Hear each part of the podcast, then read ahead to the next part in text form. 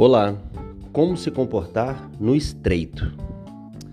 Olha, eu não sei o momento da vida que você está passando, mas você sabe o que é o estreito. Você sabe que tem hora que os caminhos estão largos, os caminhos estão fáceis. Você olha lá adiante e vê o horizonte, mas tem dia que não. Tem dia que está estreito. Tem dia que você não vê o horizonte. Tem dia que as paredes do lado estão te apertando esse dia hoje na sua vida.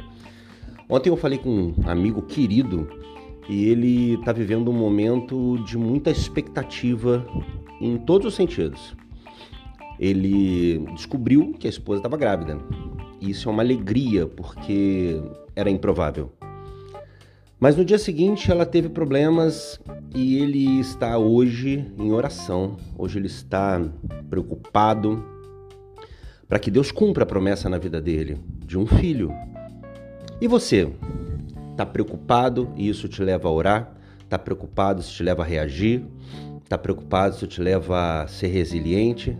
Ou a colocar a cabeça debaixo do travesseiro, da coberta e se apavorar? A diferença entre as pessoas é justamente essa. A pessoa que, quando está no estreito, se apavora, se desespera. E a que, quando está no estreito, ora, é resiliente, levanta a cabeça e faz a sua parte. É fundamental fazer a sua parte, eu fazer a minha parte, porque na verdade é tudo um processo. Para sair do estreito, tem que marchar. Você pode nem estar tá vendo para onde está indo naquele momento. A vida inteira você tem um ideal, você busca, você persegue, isso é maravilhoso. Mas quando está no estreito, você não está vendo nada. Você simplesmente marcha, acreditando que é o caminho certo, acreditando que Deus está te guiando. Se esse é o seu momento, se está no estreito, marcha. Não para de marchar. Já teve ocasiões onde eu estava no interior, onde, onde sempre morei, e no momento de desespero, no momento de apavoramento, eu simplesmente marchei e fui para uma cidade grande buscar alternativas, buscar negócios. E eu preciso confessar para você que muitas vezes, enquanto marchava, ainda no caminho, as coisas se abriam. As coisas sempre se abriam. Deus é misericordioso, Deus é lindo.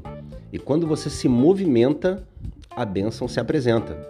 Na verdade, em nenhum lugar, nem da Bíblia, nem da história da vida das pessoas, pelo menos até onde eu conheço, a pessoa estava dormindo e a bênção veio e estatelou no peito dela. Na verdade, ela se movimentou, ela se deslocou. É como um jogador de futebol que se desloca, se movimenta e aí então o passe vem, a oportunidade vem. É assim na sua vida. Se está no estreito, se movimenta. Se está no estreito, marche, porque a benção vai chegar. Vai clarear, não vai ficar escuro para sempre, mas fica mais escuro antes de amanhecer. Qual é a sua? Vai se apavorar, vai enfiar a cabeça debaixo do travesseiro? Ou vai ser resiliente, vai reagir para que ao fim do dia seja maravilhoso ou pelo menos amanhã de manhã seja incrível e você volte a ver o horizonte?